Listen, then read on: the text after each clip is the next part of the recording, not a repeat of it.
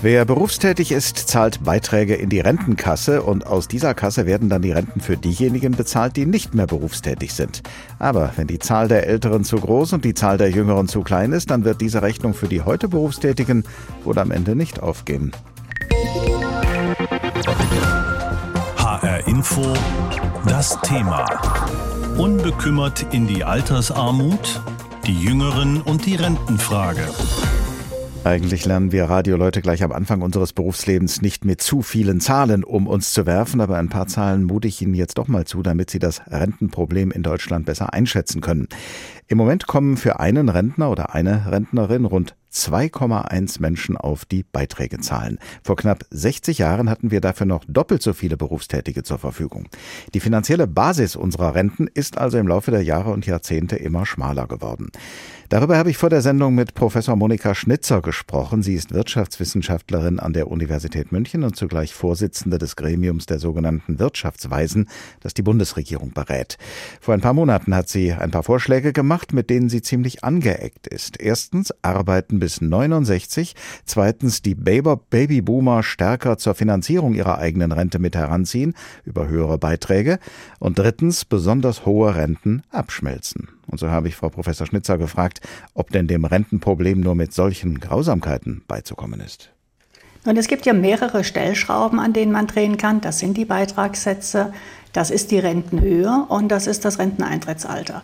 Und nur wenn man an allen dreien dreht, kann man vermeiden, wirklich eine Schraube so eng anzuziehen, dass es sehr schmerzhaft ist.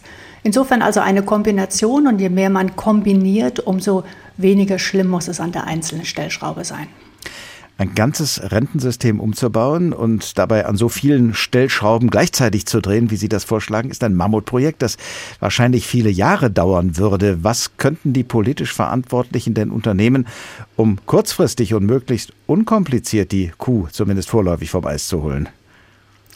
Ja, tatsächlich sollte man einfach sehr schnell agieren, denn wiederum, je länger man damit wartet, umso schlimmer wird es, umso mehr muss dann aufgeholt werden. Man sollte vor allen Dingen auch deswegen schnell agieren, weil man dann die aktuelle Babyboomer-Generation noch mit in die Verantwortung nehmen kann.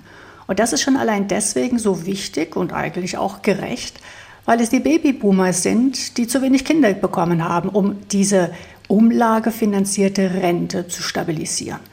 Also jetzt beispielsweise die Beitragssätze anzuheben, auch für die Babyboomer, so müsste das hier noch etwas dazu beitragen. Das wäre jetzt schon sehr sinnvoll.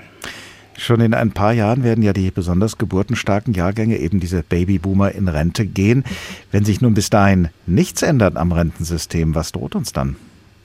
Dann wird der Haushalt immer stärker belastet. Denn das ist ja momentan die Art, wie die Rentenkasse aufgefüllt wird, wenn die Beitragssätze nicht ausreichen. Momentan zahlen wir rund ein Viertel unseres Bundeshaushaltes in die Rentenkasse ein. Das sind mehr als 100 Milliarden Euro pro Jahr. Wenn wir so weitermachen wie bisher, nichts ändern an all den Stellschrauben, die ich vorhin genannt habe, dann werden das in 25 Jahren doppelt so viele Milliarden sein. Das wird die Hälfte des Haushaltes ausmachen. Und dann bleibt eigentlich kein Geld mehr übrig für irgendetwas, was wirklich zukunftsweisend ist. Nun scheint ja eine Debatte darüber, wie ein gutes und faires Rentensystem von morgen aussehen könnte, im Moment jedenfalls nicht in Sicht. Sind Sie und die anderen Wirtschaftsweisen denn darüber im Gespräch mit der Bundesregierung, die Sie beraten? Und haben Sie den Eindruck, dass die Ampelkoalition das Problem noch anpacken wird? Ja, wir sind natürlich immer im Gespräch. Das scheint in dieser Legislaturperiode nicht wirklich auf der Agenda zu stehen. Mir ist auch klar, dass man damit die Wähler nicht notwendigerweise von sich überzeugt. Das ist ein sehr sensibles Thema. Dass die Älteren sich so dagegen wehren, ist eigentlich wenig verständlich, denn die wird es am wenigsten treffen. Und für die Jüngeren sollte man erwarten, dass die eigentlich darauf pochen, dass etwas passiert, denn sie müssen sonst am Ende die ganze Last tragen. Wenn es um das Rentensystem geht, dann schauen viele gerne nach Skandinavien oder in die Niederlande und sagen, da laufe vieles besser. Was können wir denn von anderen Ländern lernen? Was würde dann auch bei uns helfen, Ihrer Ansicht nach?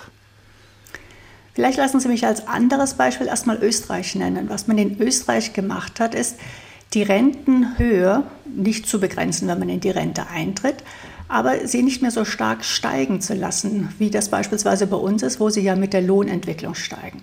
Und was man in Österreich auch macht, ist, dass man die Rente von den niedrigen Rentenbeziehern stärker steigen lässt als die Renten von den höheren Rentenbeziehern. Also man verteilt sozusagen innerhalb einer Generation schon um und das ist eigentlich ein sehr sinnvolles Modell.